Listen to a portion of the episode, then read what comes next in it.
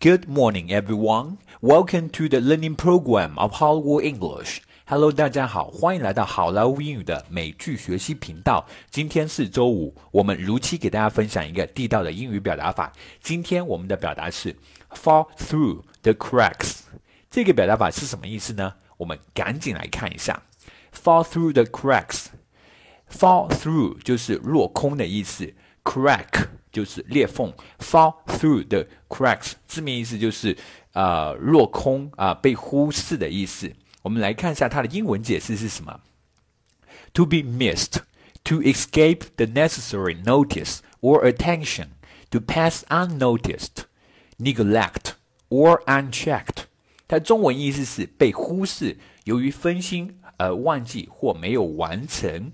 好的，接下来我们来看看例句。来通过例句学习如何使用这么一个表达法。例句 Number one: Sometimes, if you're so busy working to outdo everyone else, some of the important things can fall through the cracks. 有些时候，如果你总是比别人做的都多的话，就会有一些很重要的事儿会被遗漏。Number two, I am a man of my word. Remind me if I'm not giving you responses in time, as I have my hands full at my other stuff. Things I promised you may have fallen through the cracks. 我是一个很讲信用的人，如果我没有及时给你答复，请记得提醒我，因为我在忙于我其他的事儿，快要忙昏头脑了。可能我答应的事儿被我给忘了。Number three. One of Donald Trump's merits is that he listens to everybody. He won't allow any single good idea to fall through the cracks.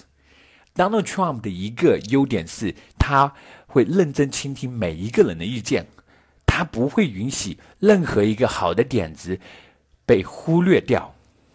Number four, however, the NATSEM analysis shows that the system of taxing taxing everyone and giving money back to some through family and other benefits has become so complicated that large segments of the community are falling through the cracks.